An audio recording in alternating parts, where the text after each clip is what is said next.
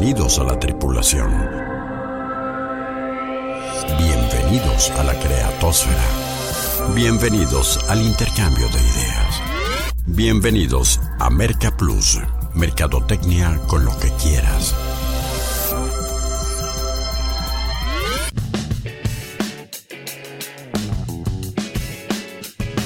Bueno, y como afortunadamente aún nadie le vende a los robots, la mercadotecnia sigue siendo tan fascinante y tan desafiante para los seres humanos que cada semana nos merece este espacio para charlar en torno a ella. Con el gustazo de siempre, les saluda Rodolfo Guerrero para proponerles un nuevo contenido, para inquietar su intelecto y detonar sus ideas. Bienvenidos a la exploración número 672 por el planeta marketing y les parece amigos mercadoides y en esta ocasión hablamos de tendencias de mercado y qué mejor hacerlo que a partir de un sector pujante, un sector importantísimo de nuestra eh, región, de nuestro estado, de acá de, de Jalisco, que es el sector mueblero. Y en voz, nada más y nada menos que de su presidente, la licenciada Teresa Calderón Durán, a quien eh, le damos la más cordial bienvenida y agradecerle las atenciones de recibirnos en sus oficinas y sobre todo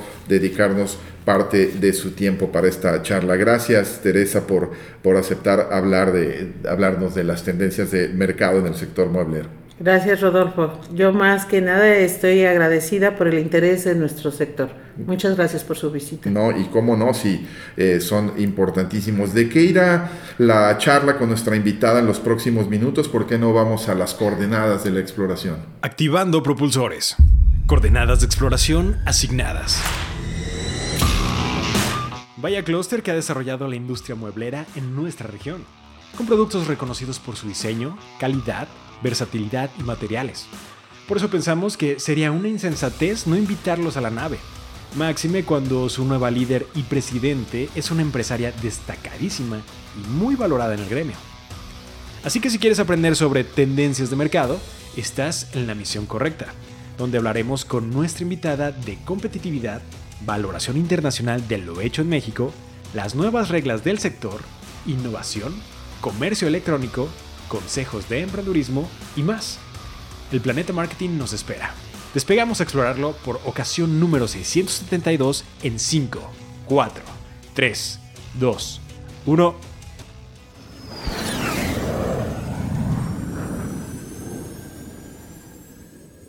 Y para ir eh, adentrándonos en la plática, eh, Teresa, y hablando un poco del desarrollo del, sector mueblero tan consolidado a nivel nacional y con presencia eh, internacional, ¿cómo, ¿cómo, ha sido este desarrollo de la industria mueblera en Jalisco y del, sector este, hasta llegar al punto en el que hoy estamos con muchísimas empresas, todo un clúster eh, alrededor del, mueble en, la región.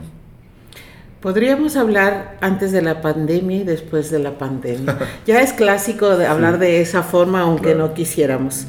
Nosotros, este, antes de la pandemia, éramos un tipo de industria global sin este, necesidad de tanta promoción y tanta mercadotecnia, porque lo veíamos como una necesidad básica y necesaria en todos los ámbitos. Estoy hablando de las fabricantes hacia las empresas distribuidoras.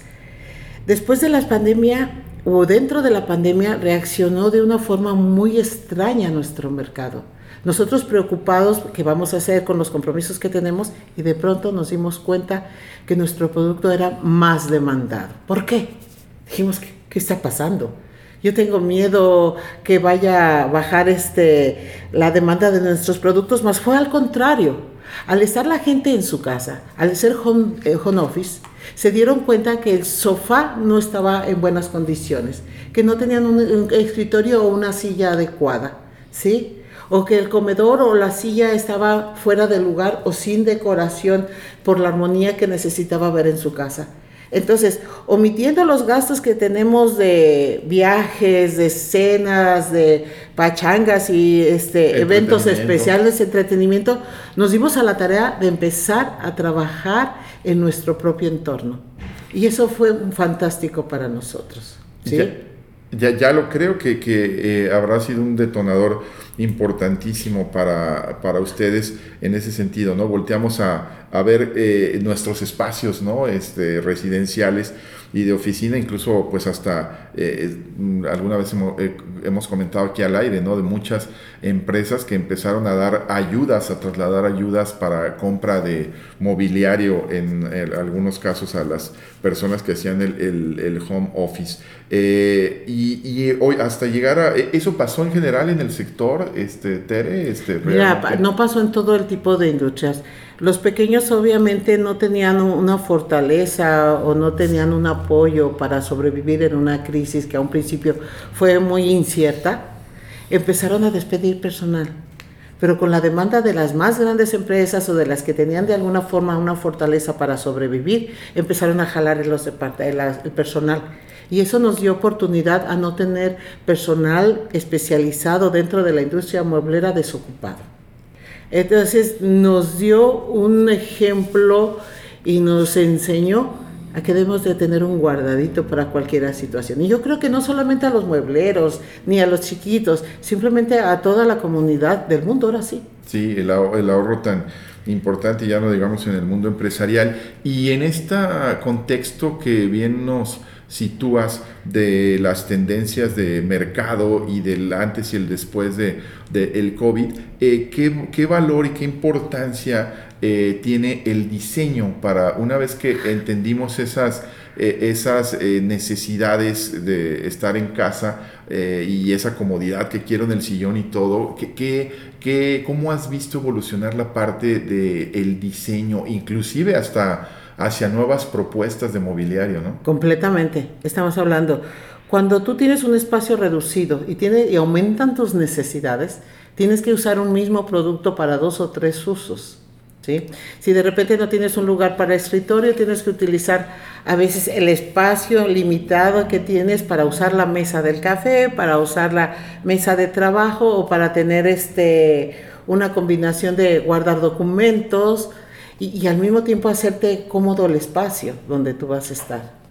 Entonces, no y empezamos a trabajar en un diseño confortable, un diseño que te dé lo práctico, más sí lo cómodo, pero que tenga una imagen bonita. Este, es importante definir que cada casa es un diseño, cada casa es una imagen, un sentimiento, una forma de reflejar tu entorno a cada uno el diseño nunca va a acabar. El diseño es una necesidad básica, este, necesariamente cambiante para poder subsistir. Si no, nos morimos de hastío. Ya lo creo. Entonces somos una industria que va regida por la moda. No, no, solamente la moda de algo este, común, sino con una necesidad vana y, cosas disruptivas, ¿no? Completamente. Y, en, esta, eh, en esta valoración del diseño y la parte que le antecede, porque evidentemente que creo que estamos en dos pistas, ¿no? La, de la eh, funcionalidad, eh, satisfacer las necesidades y la de la estética, pero en cuanto a la de la funcionalidad, previa al, al, diseño, la observación, ¿cómo, ¿cómo detectan ustedes las demandas, las necesidades o cómo el sector mueblero lo, va viendo. Digo, porque es típico en todas las industrias, ¿no? Que alguien saca un producto exitoso y hablemos del sector que quieras y todo el mundo se lo fusila, lo replica y demás, ¿no? Pero cómo dar con ser ese primero que detectó, ah, mira, este, con la pandemia, ahora que la gente ingresa a sus casas, se descalza y, habría que hacer a lo mejor unas zapateras a pie de casa o qué sé, de, de, puerta, ¿no? en fin, ¿cómo, cómo, qué, qué, importancia tiene la observación para diseñarte? Mira, yo pienso que el principio es tener una abertura completamente hacia el cliente. En lo personal, mi experiencia me ha dado que si el día que escucho a mi cliente de que quiere un producto de un color especial, de un formato especial y de un, este, una necesidad especial, eso me va a dar chance de poder cubrir sus necesidades de él y de muchos más en un futuro. Ya lo creo. Iniciando transmisión para el Planeta Marketing de Expedientes CX en 3, 2, 1. Hola Rodo, bienvenidos a los expedientes CX. Yo creo que en varias ocasiones les he comentado que utilizar artículos promocionales en sus estrategias puede lograr el objetivo de que el cliente pruebe y conozca tu producto, pero sobre todo logra una gran fidelidad hacia tu marca. No solo lo digo yo, Rodo, sino que hay varios especialistas que dicen que puede ser un excelente canal de comunicación constante entre las empresas y sus consumidores, así como también entre las empresas y sus colaboradores. Existen estudios que avalan que un 88.9% de los mexicanos ha recibido un artículo promocional y de ese porcentaje, el 56.5% confesó haber modificado su decisión de compra. Así que puedes hacer tu inversión con toda la confianza de que será una muy buena oportunidad para acercarte a tus clientes. Asesórate con los expertos y visita su catálogo en línea en donde podrás ver todas las promociones que están vigentes para este mes. Ya saben en dónde, ¿verdad? En casajavier.com.mx. Conoce las 4 P's de Casa Javier. Pasión por productos promocionales. Entra ahora mismo a casajavier.com.mx. Gracias, Denise. Y, decíamos en esta parte de la charla, este, eh, dejando muy claro la importancia del diseño, Tere, eh, luego pasar al tema de la producción y de los materiales. Decías tú que estaban en el negocio de la moda, ¿no? Y la moda eh, se ha visto desde hace algunas décadas reconfigurada a partir del famoso este, fast fashion, ¿no? Y las colecciones rápidas y demás.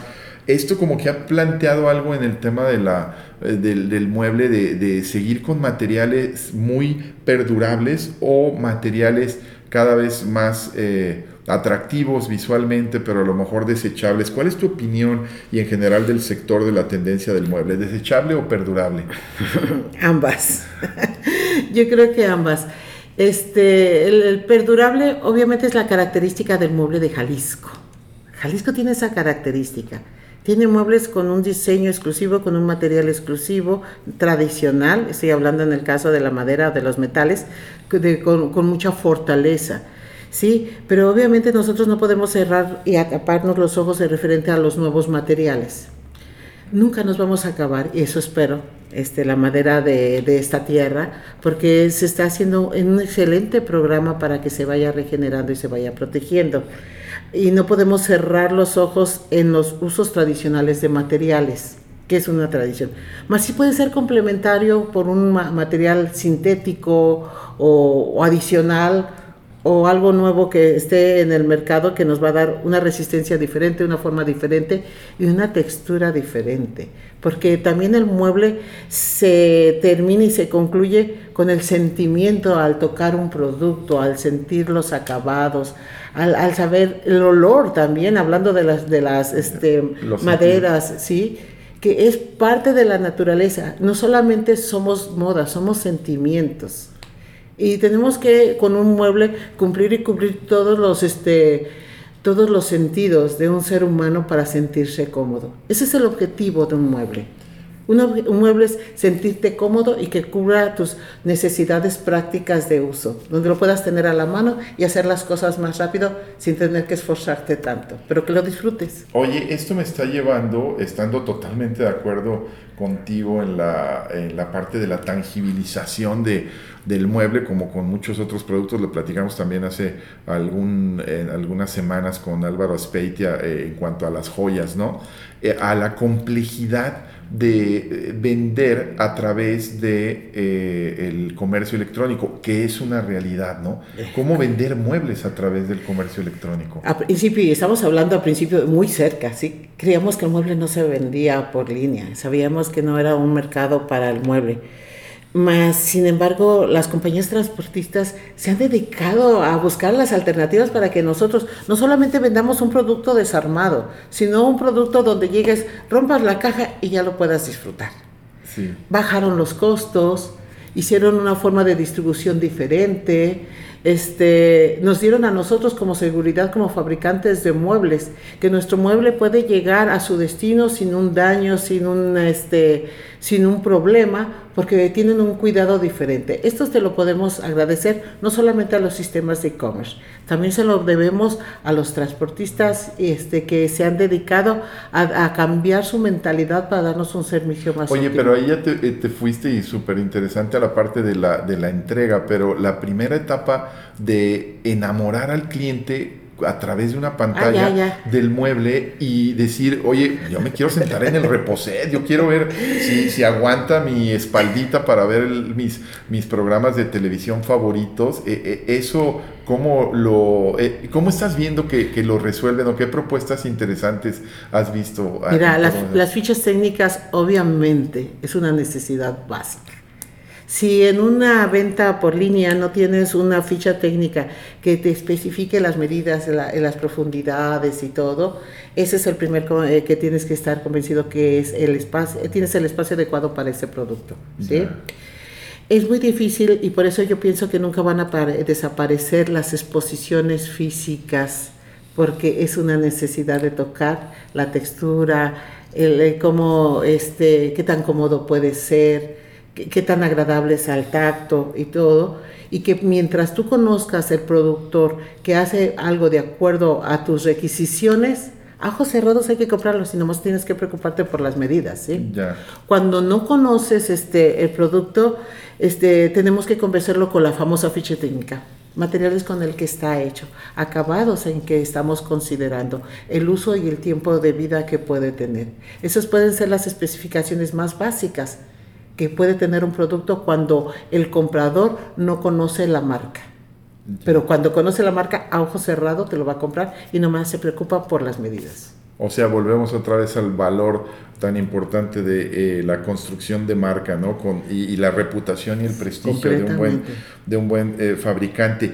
Y ya que tocabas el tema de, de, por ahí lo mencionaste, de la gente yendo a las exposiciones, los distribuidores o los compradores a, ver, este, bueno, pues el sector es líder también desde hace décadas en esto Más de, 40 años. De, hacer exposiciones. No entiendo que creo que son socios de fundadores de Expo Guadalajara también, ¿no? De los sectores, el lugar de los grandes eventos, dicen nuestros amigos de Expo Guadalajara.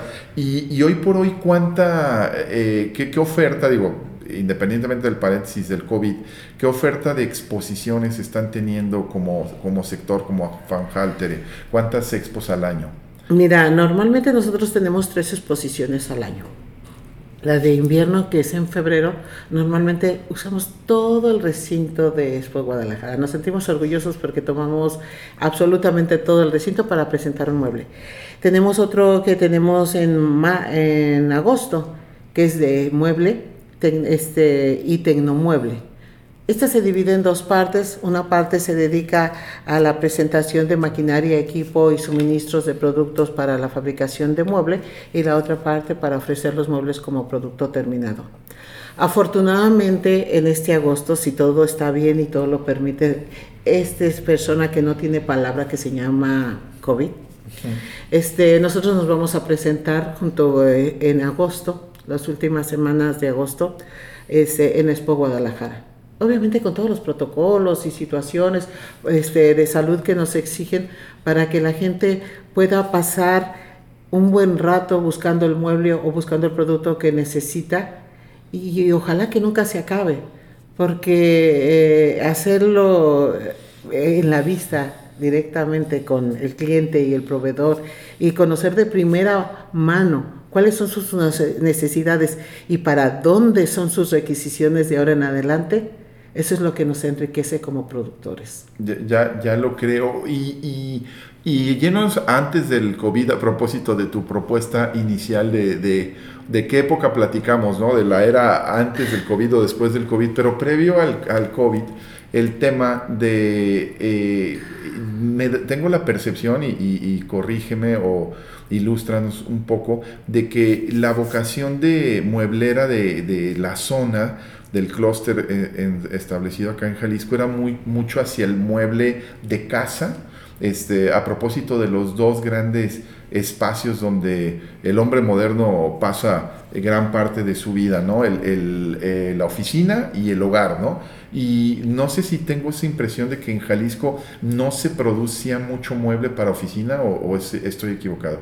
Y era más bien hacia el hogar. No, la oficina es interesante, inclusive dentro de los productores de, del ramo del mueble de oficina, son grandísimos. Ah, mira. Y muy organizados. Qué bien. Yo puedo decirte que yo que me dedico al jardín, al exterior, y mis amigos que se dedican a la oficina, este, quizás no somos tan públicamente conocidos, porque nuestro ramo está bien específico. Claro. ¿sí? Sin embargo, sí existe producción de muebles de oficina. Gran parte o algunos suplementos sí, sí se tienen que traer de importación, como cualquier industria. Todas las industrias tienen productos de importación que los justifica para llegar a un concepto que están buscando en el momento. Claro. ¿sí? Ah. Pero productores de artículos de oficina sí los tenemos, no solamente de sillas, de escritorios, de estantería, de cualquier cosa y lo podemos conocer muy común. ¿No, tendrías una, idea así a ojo de buen cubero de en qué porcentaje se produce eh, eh, en la zona para eh, uso residencial para el hogar y en qué porcentaje para, para oficina? Fíjate que no solamente lo dividiría así. Ah. Sí. el hogar es importantísimo y básico y necesario. Hotelería, nos arrebate y el volumen de, producción que tenemos que hacer para hotelería son fantásticos. ¿sí? Y para oficina es otro ramo, completamente. Eh, siguiendo un poco con esto de las, de las expos y estas tres eh, grandes eh, momentos este, que, que los traducen ustedes en las, en las expos, que me imagino que ahí se genera muchísimos negocios, ¿cuáles son los requisitos si algún eh, diseñador, una empresa pequeñita, incipiente, que trajera una propuesta, este, quisiera participar como expositor en, en algunos de las, de las expos que maneja el, sector? ¿Es un poco por eh, invitación? ¿Cualquiera, empresas pequeñitas pueden participar o cómo se maneja esta dinámica? Este, generalmente todos los diseñadores, tanto amateurs como profesional, tienen el derecho de exponer sus productos en nuestras exposiciones. Para eso tenemos nuestro México Diseño o el Salón de Diseño en cada una de las exposiciones. Es una sala pequeña que está a la entrada de Expo y que nos da la tendencia o la recomendación que los diseñadores en este momento están ofreciendo, ¿sí? En esto se hace una valoración previa para ver si realmente son personas vanguardistas.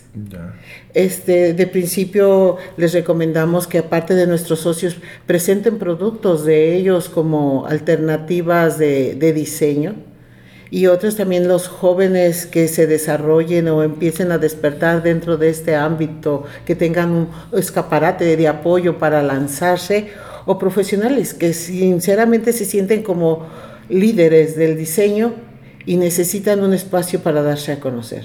Existe obviamente dentro de estas exposiciones el salón de diseño y que están todos bienvenidos cuando quieran, eh, abierto para todo el público. Creo que esta apertura es un, un eh, pilar de, para entender el, el, éxito y esta... Eh, eh, reinvención que la industria hace con cierta frecuencia. Y a propósito de que citaste esto del Salón México, a nivel internacional, a propósito de la influencia tú misma como empresaria, este, tienes eh, eh, participación en muchos otros países, muchas exportaciones, pero en general, ¿cuál es la respuesta y la aceptación del mercado hacia el mueble hecho en México?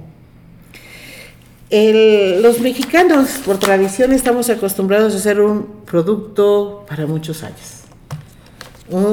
Para heredarlos a los hijos o heredarnos las cosas. Yo acabo de recibir una mesita de mi abuelo que tenía sus eh, ondas de carpintero, en paz descanse, con 60 años y está el mueble, pero este, de intacto. ¿eh? Impecable. Este, el mercado nos ha exigido día a día producir más productos y en más líneas y más rápido. En este momento tenemos una oportunidad muy grande al momento de que aumentan los costos de fletes, transportes, contenedores que vienen de Asia. Y que de alguna manera las, este, los productos que venían de Asia, que de cierta forma nos quitaban parte del mercado en México y en otros países de América, este, se les están poniendo duros, difícilmente los pueden comprar y están volteando sus ojos hacia México. México tenemos que enseñarnos todos los productores a producir los productos de una forma diferente, sin olvidarnos esa calidad y ese prestigio que nos eh, recomienda por, por siglos, por los siglos que van a producir, van a mantenerse nuestros productos. Ahora tenemos que enseñarnos a producir volumen, volumen para cubrir ese mercado que de cierta forma se le está haciendo difícil conseguir en Estados Unidos y Canadá específicamente traerlos de Asia. Es una oportunidad fantástica que en este momento tenemos los muebleros. ¿sí? Ya, ya lo creo, ¿no? Porque eh, la capacidad para grandes pedidos debe de ser eh, en algunas ocasiones un impedimento para un fabricante que dice, lo hago tan bien, con tanto celo y tan artesanalmente como carpintero que luego cuando me piden, este, ok, quiero mil de esas. Te cuesta este, miedo. Este, sí. Eh, ahí es donde hablas de la producción del volumen, ¿no? Sí, a, un principio como productores nos da mucho miedo hacer un producto diferente al que estamos acostumbrados o de la forma diferente. Pero afortunadamente está la tecnología. Afortunadamente está la maquinaria, afortunadamente está el equipo están las capacitaciones que estamos otorgándole nosotros a nuestros socios para que se vayan creando una confianza de producir en serie con una maquinaria que va a ser mil piezas en una hora mientras el equipo manualmente lo iba a hacer y quizás hasta más perfecto. Oye, ¿dónde, ¿en qué país está el, el liderazgo en, en, la, es la maquinaria industrial para el, para el sector mueblero? ¿Dónde viene eh, Fíjate que por, por tradición, por tradición, este, y por, por los siglos, estamos hablando que Milán, Italia, es un, productor de maquinaria y equipo para la industria mueblera. ¿sí? Ah, mira. Italia. Pero no podemos hacer un lado porque China inclusive ya está fabricando maquinaria para hacerlo. España también hace unas perfiladoras y todo lo que puedes necesitar. Hablamos que la gran mayoría de los países europeos se están destacando como líderes para la industria de producción de muebles en todo tipo. Qué, maravilla. Este, eh, hay un factor y un, aparte tú citas el tema del COVID, pero creo que también, eh, hay, también puede haber un, un antes y un después, sobre todo en el consumo del mueble, a partir de este nuevo jugador icónico a nivel eh, internacional que está aterrizando en el país desde hace, eh, entiendo que un, par de años, ¿no? que es IKEA o IKEA, no sé cómo lo mencionen, este, que está llegando al país y, que como todo nuevo jugador importantísimo, eh, te plantea eh, oportunidades y te plantea retos. ¿Tú cómo ves esta, cuál es la, postura y la bienvenida hacia este nuevo jugador y cómo afrontar eh, o colaborar con empresas de este tipo? Mexicanas. Sí. Fíjate que es una realidad que no podemos cerrar los ojos y que atrae un concepto completamente diferente al que estamos acostumbrados, ¿sí? Y no solamente en su diseño de productos, sino en su forma de ensamblar, en su forma de vender, en su forma de presentar un producto. Y si lo vemos desde el lado positivo, es un reto. Un reto igualito al de agarrar el parte del mercado, yo digo parte del mercado de Asia, estamos teniendo un nuevo reto los muebleros de trabajar con un tipo de empresas como esta, que no solamente, no solamente es la única, se están desarrollando cada día más empresas, más esta es el icono de, lo, de este tipo de, de situación ensamblable, lugar pequeño y, múltiple, que una mesa te pueda servir al mismo tiempo de bar y al mismo tiempo de lo que sea. Yo no lo veo como una amenaza, lo veo como una oportunidad. Y como todo en la vida, la oportunidad no solamente se nos da a todos, sino a los que se atreven. Y eso es lo que queremos que cada uno de nosotros se atreva, que lo intente, que lo busque. Y, si no tiene el equipo o no tiene el personal o no tiene la forma de llegar a tenerlo, que, se dé oportunidad de hacer más, con más apertura para llegar al objetivo. ¿Y qué Bien. va a ser un reto? Eh, bendita competencia que nos hacen ser mejores cada día, ¿no? Diríamos en Mercadotecnia al final del, día, ¿no? Me acuerdo el, también el antes y el después en el e-commerce en nuestro país con la llegada de amazon.com.mx, ¿no? Este, antes te decían que no se podían hacer entregas en menos de 48 horas, ¿no? Llegó Amazon y dijo, en 24 horas en la puerta de tu casa y todo se reconfiguró y al final el ganón es su majestad el cliente, ¿no? Yendo un poco hacia el emprendurismo y hacia los nuevos jugadores, ya no solo los que vienen de fuera, hablábamos de IKEA, eh, Tere, pero en cuanto a eh, los consejos que les darías a nuevos diseñadores o nuevos emprendedores en este, en este sector, ¿qué, qué, le dirías a la, la, gente joven y las industrias que quieren incursionar y participar en un mercado tan competido? Que se la crean. Primero tienes que creértela, porque de otra forma no vas a vender tu idea. Hay muchos diseños que cuando son presentados van muy adelantados a la época, entonces no son atractivos y eso desmorona mucho a los diseñadores, ¿sí? Que les dicen no les gustó el color, creen que es de otro material, creen que es insípido, creen que es este, complicado. Eh, quizás es el tiempo. No solamente es el producto, ni el diseño, ni el uso, también es el tiempo que puede ser que este producto que hace dos años no fue atractivo, ahora sería el éxito. Entonces tienen que creérsela y mantener esa creencia para sostener sus, sus ilusiones que van a estar dentro del mercado.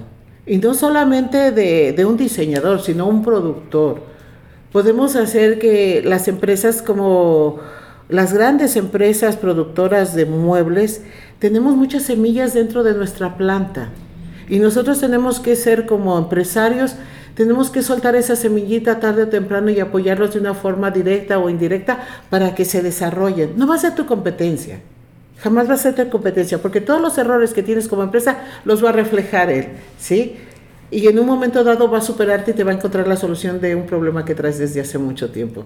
Yo estoy completamente en, en pro de que tus mismos empleados se vayan a desarrollar un producto similar al tuyo o afín al tuyo y que a la larga vayan a fortalecerse. Y sobre todo que se hagan alianzas entre empresas. ¿sí?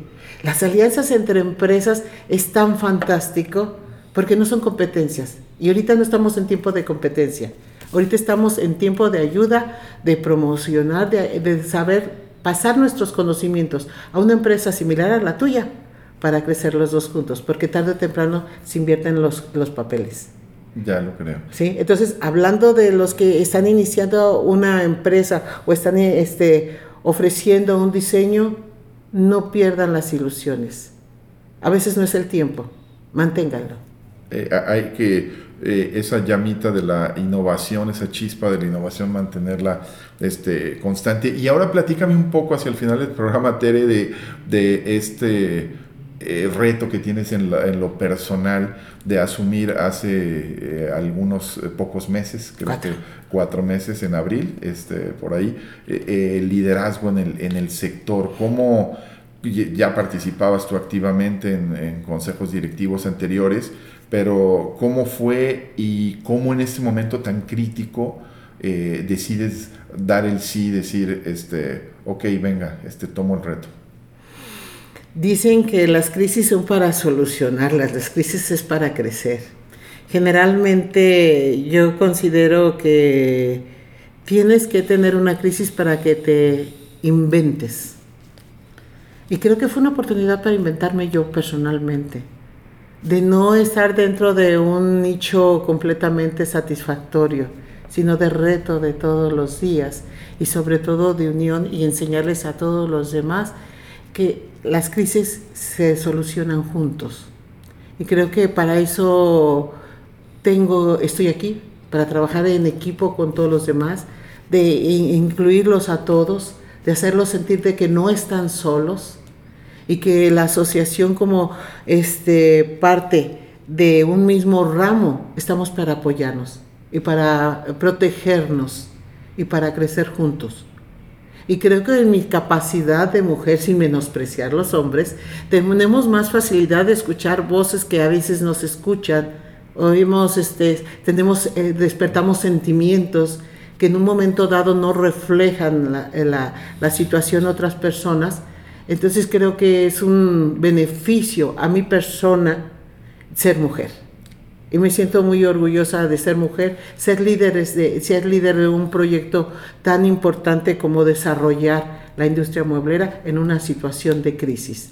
Podemos. y eso lo, quiero reflejar. Ya lo creo. Este, eh, ¿De dos años tu compromiso? O, sí, señor. Eh, ¿con qué te, ¿Cómo te irías contenta después de dos años logrando, dime, dos grandes cometidos, objetivos, metas con que echando la vista atrás ahí en el 2023 dijeras, este, cumplí, haciendo qué? Primero que junté suficientes muebleros dentro de la Cámara, porque también pertenezco, pertenezco a la Cámara de la Industria Mueblera de Afanjal. Este, tener los suficientes socios para estar hablando del mismo idioma y de la misma forma. Ese sería el objetivo número uno. El objetivo número dos, que no es menos importante, es de que todos los socios tengan la capacidad de hacer una venta en línea, ¿sí? que se actualicen y que no le tengan miedo, porque a veces la gente es tan buena para trabajar que se les olvida que hay otras, hay que cubrir otros elementos dentro de la industria. Claro, eh, y en el plano personal, y esta pregunta creo que la he externado en estos micrófonos eh, repetidas ocasiones cada que tenemos a un líder de tus características que asume un rol eh, protagónico en, la, en, los consejos directivos. ¿cómo, ¿Cómo llevas el tema de tu tiempo en dos esferas? El familiar, en el que invariablemente pues vas a eh, restarles en mayor o menor medida y en el de tu propia empresa, que habla de mucha generosidad y desprendimiento. Esa parte siempre la he admirado de decir, ok, yo veo por todo el gremio y no nada más por mi parcelita. Es que son muchos, son muchos elementos y no se enseñan de la noche a la mañana. En lo de familiar tienes desde que empiezas una pareja, tienes que empezar a desarrollar y determinar cuáles son las reglas y cómo vas a, y no les estás quitando importancia. El que se me olvidaban a veces mis hijos en el kinder sí fue cierto. ¿Sí? Mas sin embargo les di su lugar y los tengo completamente arropados. El que mi empresa se desarrolló y creció de acuerdo a las necesidades también fue cierto, pero ahora estoy en la etapa y en el momento de preocuparme por todo el gremio mueblero. Creo que son etapas diferentes, ¿sí? Y las he cubierto en forma diferentes, pero todos condicionados, todos saben para dónde voy. Te llegó en el momento que querías este, este reto. Pues ha sido un gusto, un placer y eh, te reitero lo que dijimos al principio del programa. Muchísimas gracias por tu tiempo y por la gentileza eh, en esta época de COVID de recibirnos en, eh, en, las instalaciones tan bonitas de Afanjal. La licenciada Teresa Calderón Durán, presidente de la Asociación de Fabricantes de Muebles de Jalisco, en esta exploración dándonos una verdadera cátedra de tendencias de mercado. Gracias, Tere. Y éxito en tu, en tu gestión. Eh, pues ya nos estamos yendo. Tengo que agradecer muchísimo la producción del programa a Denise Melero y a Manu Rosas. Yo soy Rodolfo Guerrero y ahora los dejo confiando en que si ustedes saben o están más interesados en la mercadotecnia que al despegar a esta travesía, nosotros entonces cumplimos con la misión. Por ahora, nuestra exploración por el planeta marketing aquí termina para dar paso a la reflexión y la interacción diarias Hagamos contacto nuevamente en esta frecuencia en 167 horas.